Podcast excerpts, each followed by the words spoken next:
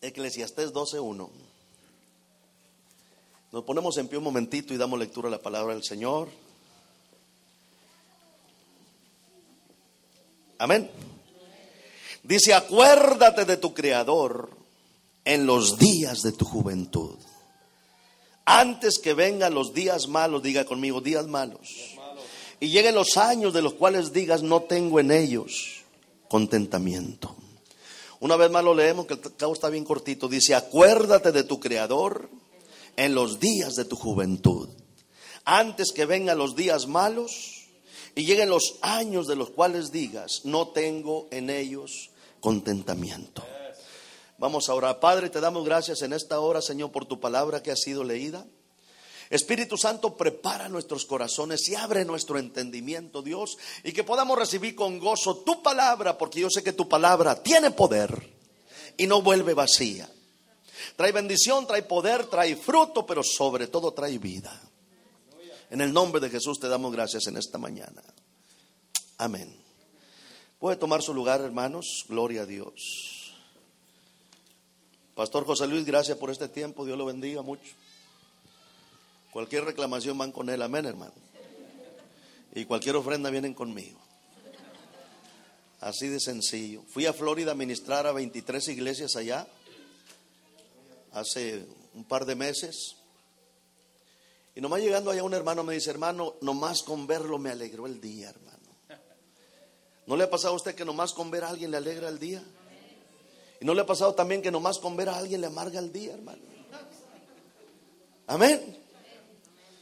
Me dice, hermano, lo voy a llevar a un mandado. Dije, bueno, pues ahí lo sigo, ahí vamos. Y me llevó a una tienda y me compró los zapatos esos nuevos, me los compró. Digo, quiero que predique con zapatos nuevos, gloria a Dios. Y otro hermano se acerca y dice, hermano, gloria a Dios, qué bueno. ¿Viene desde Texas? Le dije, sí. Vine a ministrar unas iglesias acá y me dice, oh hermano, siento de Dios llenarle el tanque de gas. Gloria a Dios. Dios bendiga a la gente que es generosa. Porque es parte de la Biblia, ser generosos. Termino la gira por allá, llego a la iglesia donde yo asisto, hermano, y mi pastor me recibe y me regaló este reloj y me regaló este anillo. Me dice, Salvador, quiero bendecirte. Miren, las categorías es plata, oro, diamante y tuxteno. Tuxteno es este material que me regaló el pastor. Me dice, quiero regalarte eso, mi hijo, este reloj, este anillo, porque tú para mí has sido una bendición aquí, para mi esposa, para mis hijos, para la iglesia. Y quiero bendecirte, esto fue en el mes de diciembre. Gloria a Dios, hermano, por la gente que es generosa. Decía el pastor hace un momento, porque yo soy muy observador. Decía, no es el diezmo, no es la ofrenda, una ofrenda especial que usted deba ser bienvenida, porque esa va a ser para un propósito. Usted siente de Dios bendecir a alguien, hágalo, hermano. Bendiga. Digo Jesús que mejor es dar que recibir. Mire, el boxeador da, y recibe con más fuerza porque aquel le dolió. Y aquel dice, no, este me pegó y lo a más fuerte. Porque cuando usted da, hermano, de corazón, más fuerte recibe la bendición. Y la Biblia dice que el que al pobre da, Dios presta. Amén. Pero bueno, yo no vine a, yo voy a meterme acá, ¿me entiende, hermano? dice como leímos ahí, acuérdate de tu Creador, acuérdate de Dios en los días de tu juventud antes que vengan los días malos y lleguen los años de los cuales digan, no tengo en ellos contentamiento. Miren, los días malos ya nos alcanzaron. Y los años donde no hay contentamiento también ya nos alcanzaron. ¿Quién fue feliz en el 2020? Y no me va a decir yo, hermano, porque usted va a ser un mentiroso. Porque el 2020 no nos trajo nada bueno. Pura desgracia puro problema, pura muerte, pura crisis, pura noticia mala. Y el 2021 nos, nos, comenzamos nomás, hermanos, a, alivianar, dice el mexicano, de lo que vivimos el 2020. Ahorita el 2022, hermano, no sabemos qué es lo que nos depara, qué es lo que viene. Pero los años donde no hay contentamiento son estos. Y los días malos, hermano, que estamos viviendo también son estos. Antes leíamos esa escritura, ahora la estamos viviendo. Ya no hay paz en la gente. Ya no hay tranquilidad en la gente. Ya no hay paz, oiga, el diablo se ha robado la paz de mucha gente. Es más, déjeme decirle en esta mañana que yo conozco a muchos ricos que en la noche no pueden dormir. Pero también conozco a muchos pobres que en las mañanas no quieren despertar. Oiga, porque aquí hablando humanamente nadie va con el doctor y le dice, doctor, véndame unas dos libras de paz el doctor que va a entender de esas cosas. Pero si usted viene a Cristo Jesús y le dice, Señor, estoy cansado, llena mi vacío. Oiga, su Espíritu Santo desciende del cielo, toca tu cuerpo, toca tu alma, toca tu espíritu.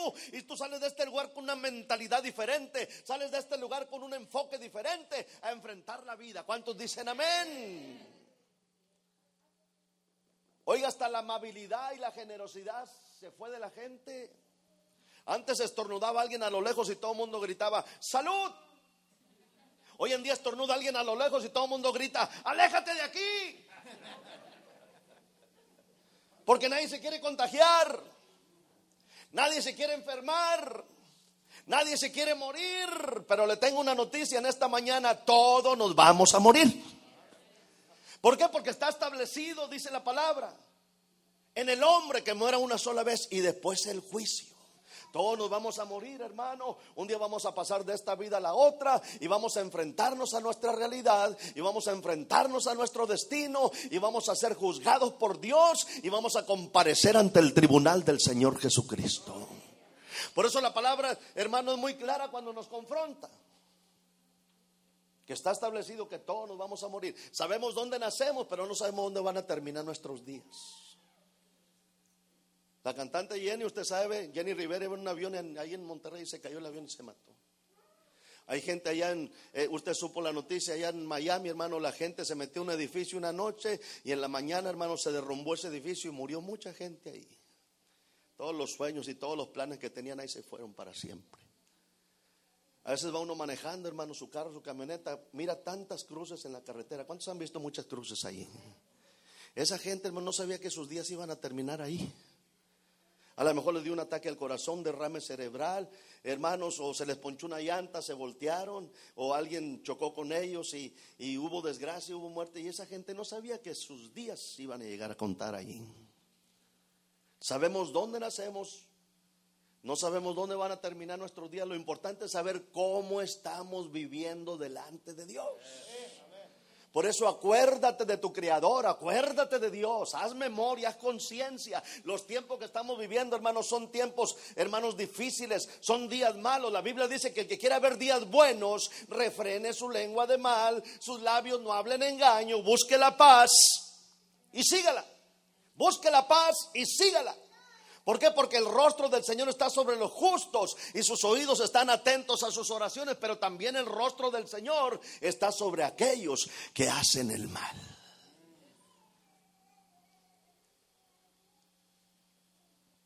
Todavía me recuerdo, hermanos, de aquel 2019 para entrar al 2020 que muchos le llamaron el año de la visión perfecta. Diciembre 31, 11 de la noche. La gente pasando un buen tiempo con la familia, con los familiares, con los amigos. Unos comiendo tamales, otros comiendo buñuelos, otros comiendo, hermano, tomando champurrado, chocolate, café, qué sé yo, hermano. Pero estaban pasando un buen tiempo ahí en familia. Se llegaron, esperando, esperando que llegaran las 12 de la noche, hermano. Se llegaron las 12 y comenzó la celebración. Empezaron a aventar palomas para arriba, empezaron a aventar cohetes para arriba, empezaron a aventar balazos para arriba. Oiga, llovió de todo y vinieron los abrazos. Este 2020 es el año de la bendición para ti. Dios te bendiga y te deseo lo mejor. Y había mucho, hermano, mucha gente muy contenta. Comenzaron los celulares a recibir mensajes de texto y decían en los mensajes, sorpréndeme enero. ¿Cuántos se acuerdan de eso? Sorpréndeme febrero. Ah, pero cuando vamos diciendo sorpréndeme marzo, a mí no se me olvida ese mes porque en ese mes cumpleaños mi hija. En el mes de marzo todos fuimos sorprendidos. De la noche a la mañana 163 naciones en el mundo amanecieron con la noticia de que había llegado un mentado virus. Oiga hermanos, y de ahí hermanos nos aislaron a todos, nos encerraron en esa cuarentena y nació la famosa frase, quédate en casa. Y ahí estuvimos aislados por 40 días, por sus 40 noches. Y cuando nos encerraron, oiga, pasó de todo. Unos se engordaron y otros se enflacaron. Cuando nos encerraron, oiga, pasó de todo. Unos perdieron trabajo, otros perdieron negocio, otros perdieron casas, otros perdieron hasta su familia, porque muchos se divorciaron. Y otros se murieron. Y estábamos todos esperando, hermanos, eh, eh, pues que todo se arreglara, miraba uno las noticias y tantos contagiados y tantos muertos, y que la línea sube y que la línea baja y que la línea se estabiliza, y ahí está la gente mirando para arriba y mirando para abajo y mirando para los lados, robotizados ahí, y tres cosas nos sembraron, mantenga la distancia, lávese las manos y use el cubrebocas. Me atrevo a decir que más de uno se lavó las manos en la casa más de 20 veces en el día. Por el miedo, por el pánico. Tres cosas nos sembraron y mire, ha funcionado. Yo le voy a dejar tres cosas sembradas en esta mañana también para que espero que funcionen. Ore, ayune y lea la Biblia. Ore, ayune y lea la Biblia, porque si ahorita los días son malos, oiga, se van a poner peores. Estamos viviendo tiempos finales. Antes cantábamos, estoy a medio camino de la jornada, ahorita estamos caminando la última milla, nada más. En cualquier momento va a sonar la trompeta. Dijo Jesús que cuando veamos que todas estas cosas están sucediendo, que estemos alertas, que hacemos vuestras manos, vuestra cabeza al cielo, porque vuestra redención está cerca. Dale más fuerte el aplauso a Cristo. Y a su nombre. Y a su nombre. Y ahí estábamos encerrados, oye, empezaron a llegar mensajes, este, y que toma té de jengibre, miel con limón, para que el virus no te alcance, para que no te pase nada, y que toma mucho té y que sacate de la yarda, y cosas raras de la gente ahí, hermano, y oiga, hermano, tremendo. Y ahí estábamos esperando que se inventara la mentada vacuna. Y ahora que llegó la vacuna, nadie se la quiere poner. ¿Ah? Levante la mano todos los que ya se vacunaron. Dios los bendiga a los que ya se vacunaron. Ahora levante la mano todos los que no se han vacunado. Levante la mano. Dios los bendiga también. Alguien dijo por allá en Houston, bienaventurados todos los que ya se vacunaron porque pronto verán al Señor. Pero también los que no se han vacunado lo van a ver. ¿Por qué? Porque todos nos vamos a morir. Con vacuna o sin vacuna, todos nos vamos a morir. Pero es importante, hermanos, si los días son malos, usted haga los buenos. Yo le digo a la gente en este tiempo que estamos viviendo de pandemia, yo le digo a la gente que todo lo que está sucediendo en la actualidad es una oportunidad para que la iglesia salga y evangelice, para que la iglesia salga y testifique del poder de Dios, para que la iglesia salga, hermanos, aleluya, y levante el nombre de Jesucristo allá afuera. Miren, los que más pánico tienen son los que no tienen a Cristo en su vida.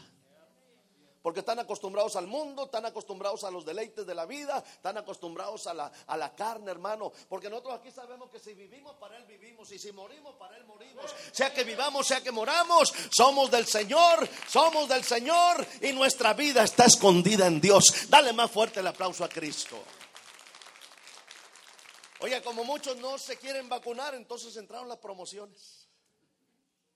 Allá en Houston, todos los que quieran vacunarse se les va a regalar una dona de por vida.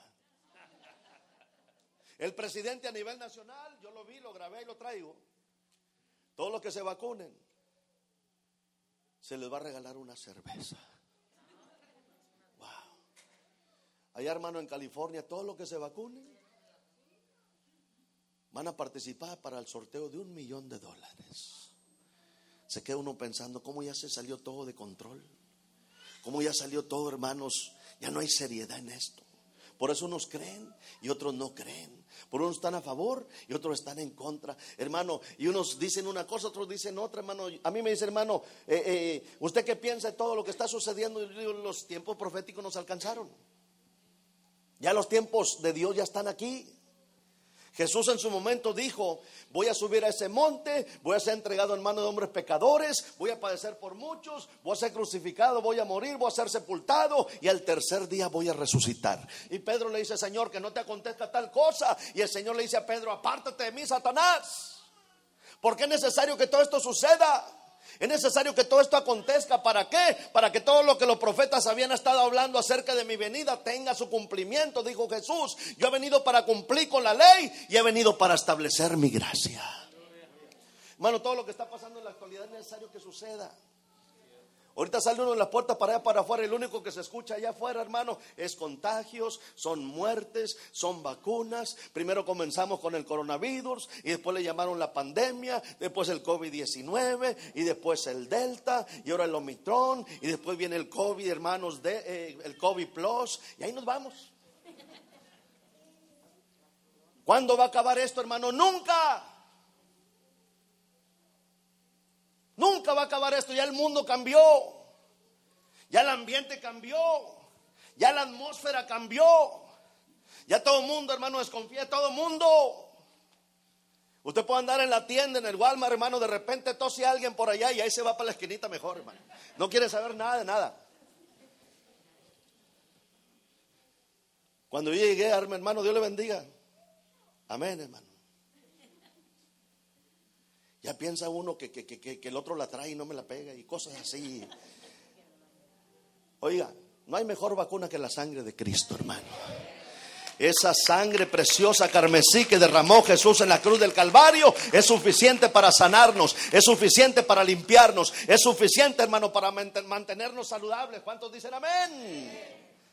Solo que acuérdese de su Creador en los días de su juventud, antes que vengan los días malos. Acuérdense de Dios, hermano.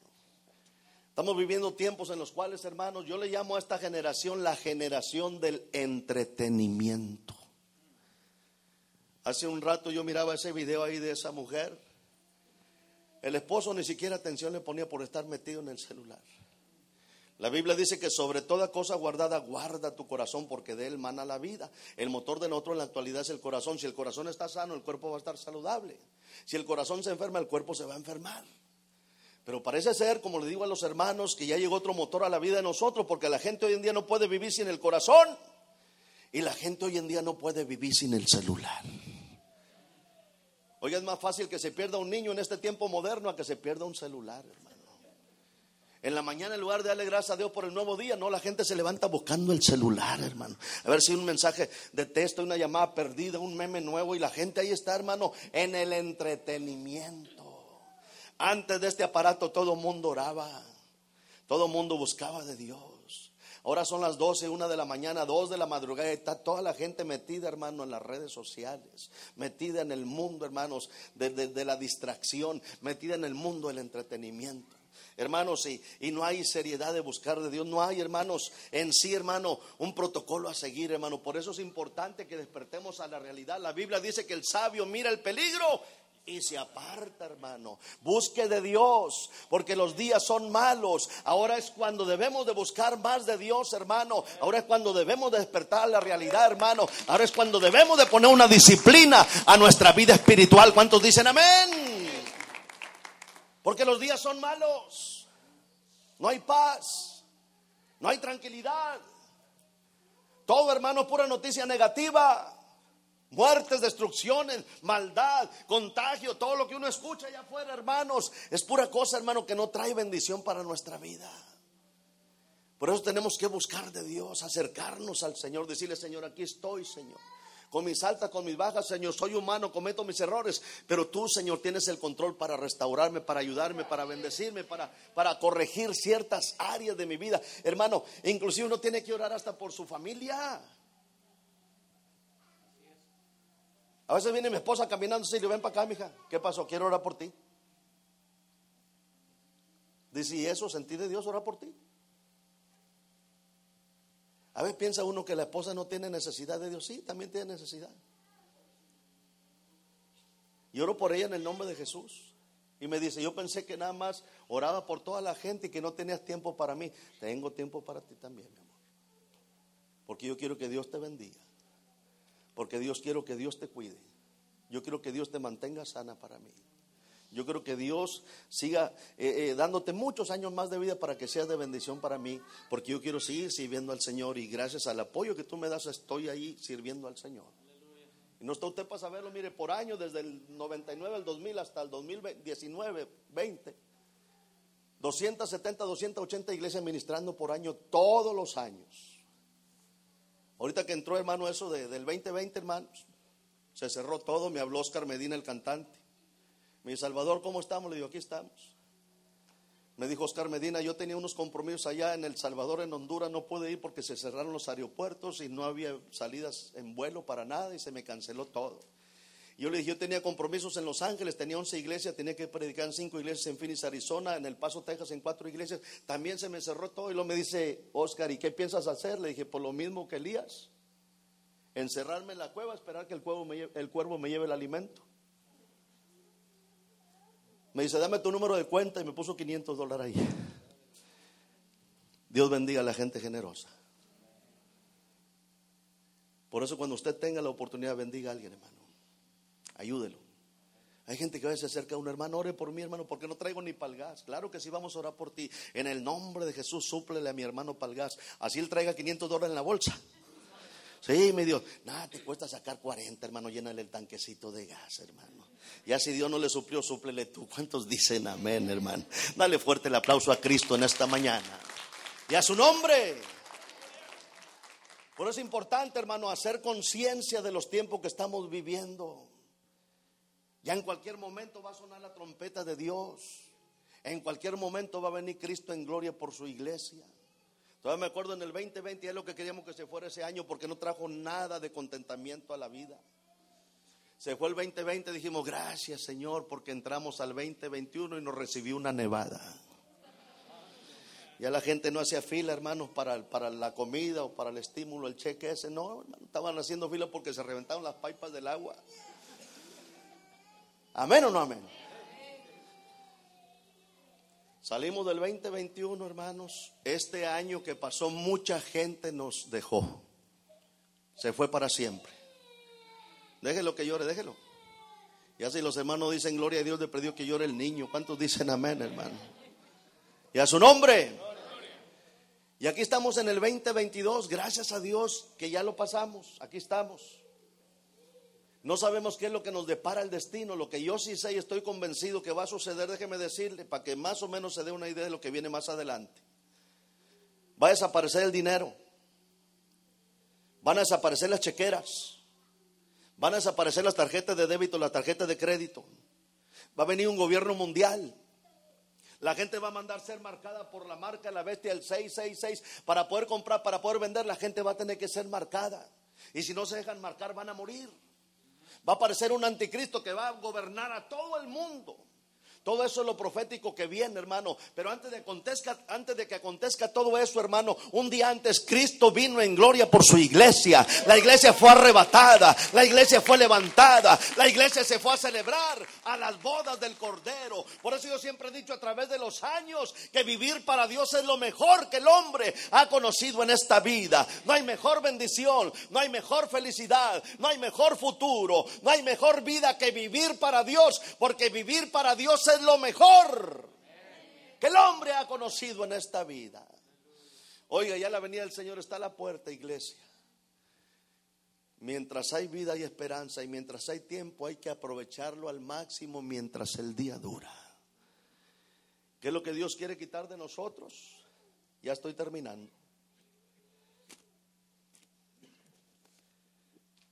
Hace unos días en una iglesia enseñaron esto y y el hermano iba a tirar estas hojas, le dije, no, me démelas a mí. A mí sí me, sí me sirven. Pero están muy sucias, le dije, no se preocupe, a mí no me interesa lo sucio que se vean las, los cartones. A mí lo, me interesa, lo que me interesa es lo que dice en los cartones, ¿verdad?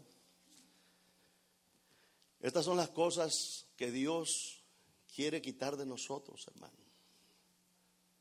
Yo le llamo hábitos de la carne. Porque muchos de nosotros practicamos estas cosas. Repítalo conmigo, vamos a leerlo, mire. Una, dos, tres, dice religioso, ladrón, engañador, avaricioso, altanero, mentiroso y tranza. ¿Cuántos se identifican aquí? ¿Se acabaron los amenes, hermanos? Quizá usted diga, yo no me identifico ahí, no, no, no aparezco ahí. Bueno, vamos a ver la otra hoja.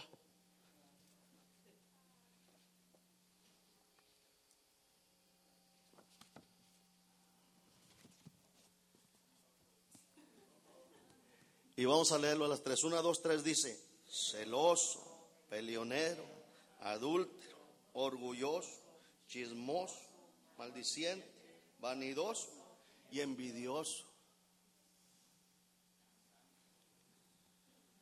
Son cosas que practicamos. Hay que reconocer. Ahora déjeme poner la otra si se les olvidó esta, ¿va? Y no son los diez mandamientos, ¿eh?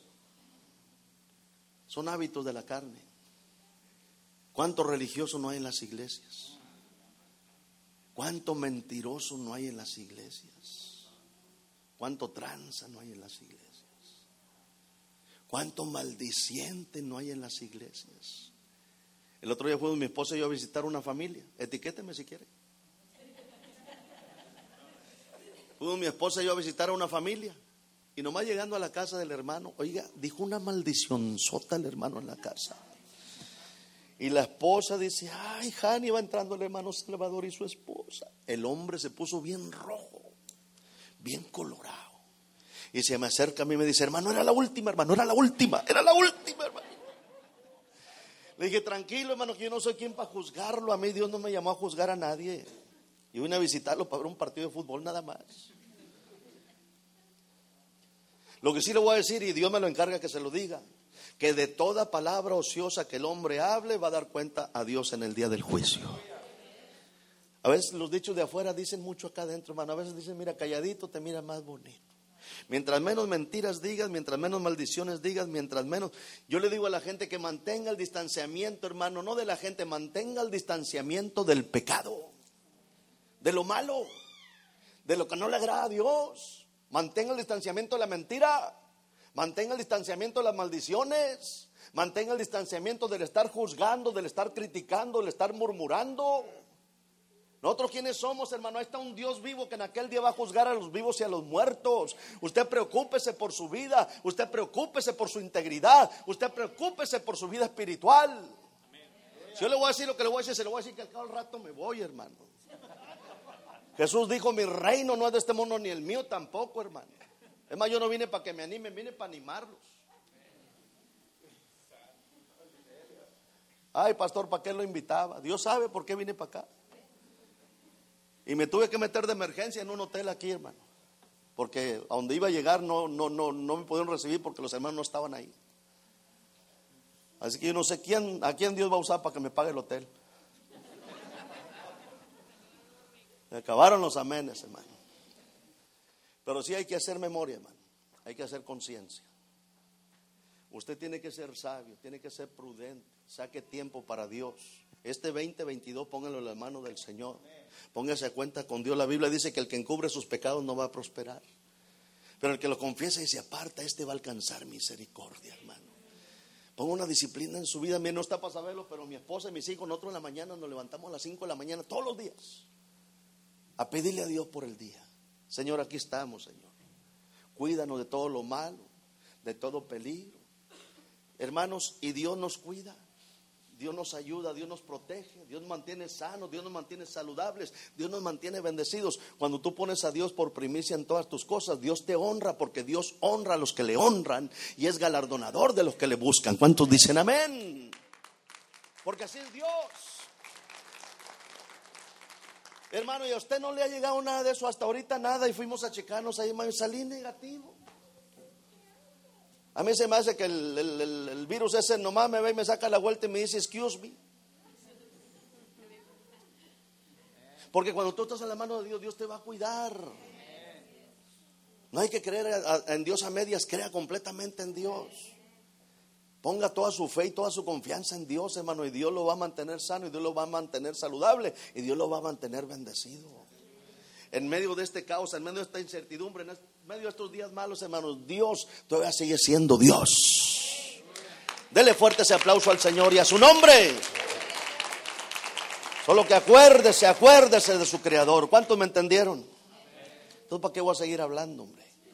Si el asunto es muy claro, hermano. Todos necesitamos de Dios. Hasta yo mismo también necesito de Dios. Vamos a orar, póngase en pie en esta mañana.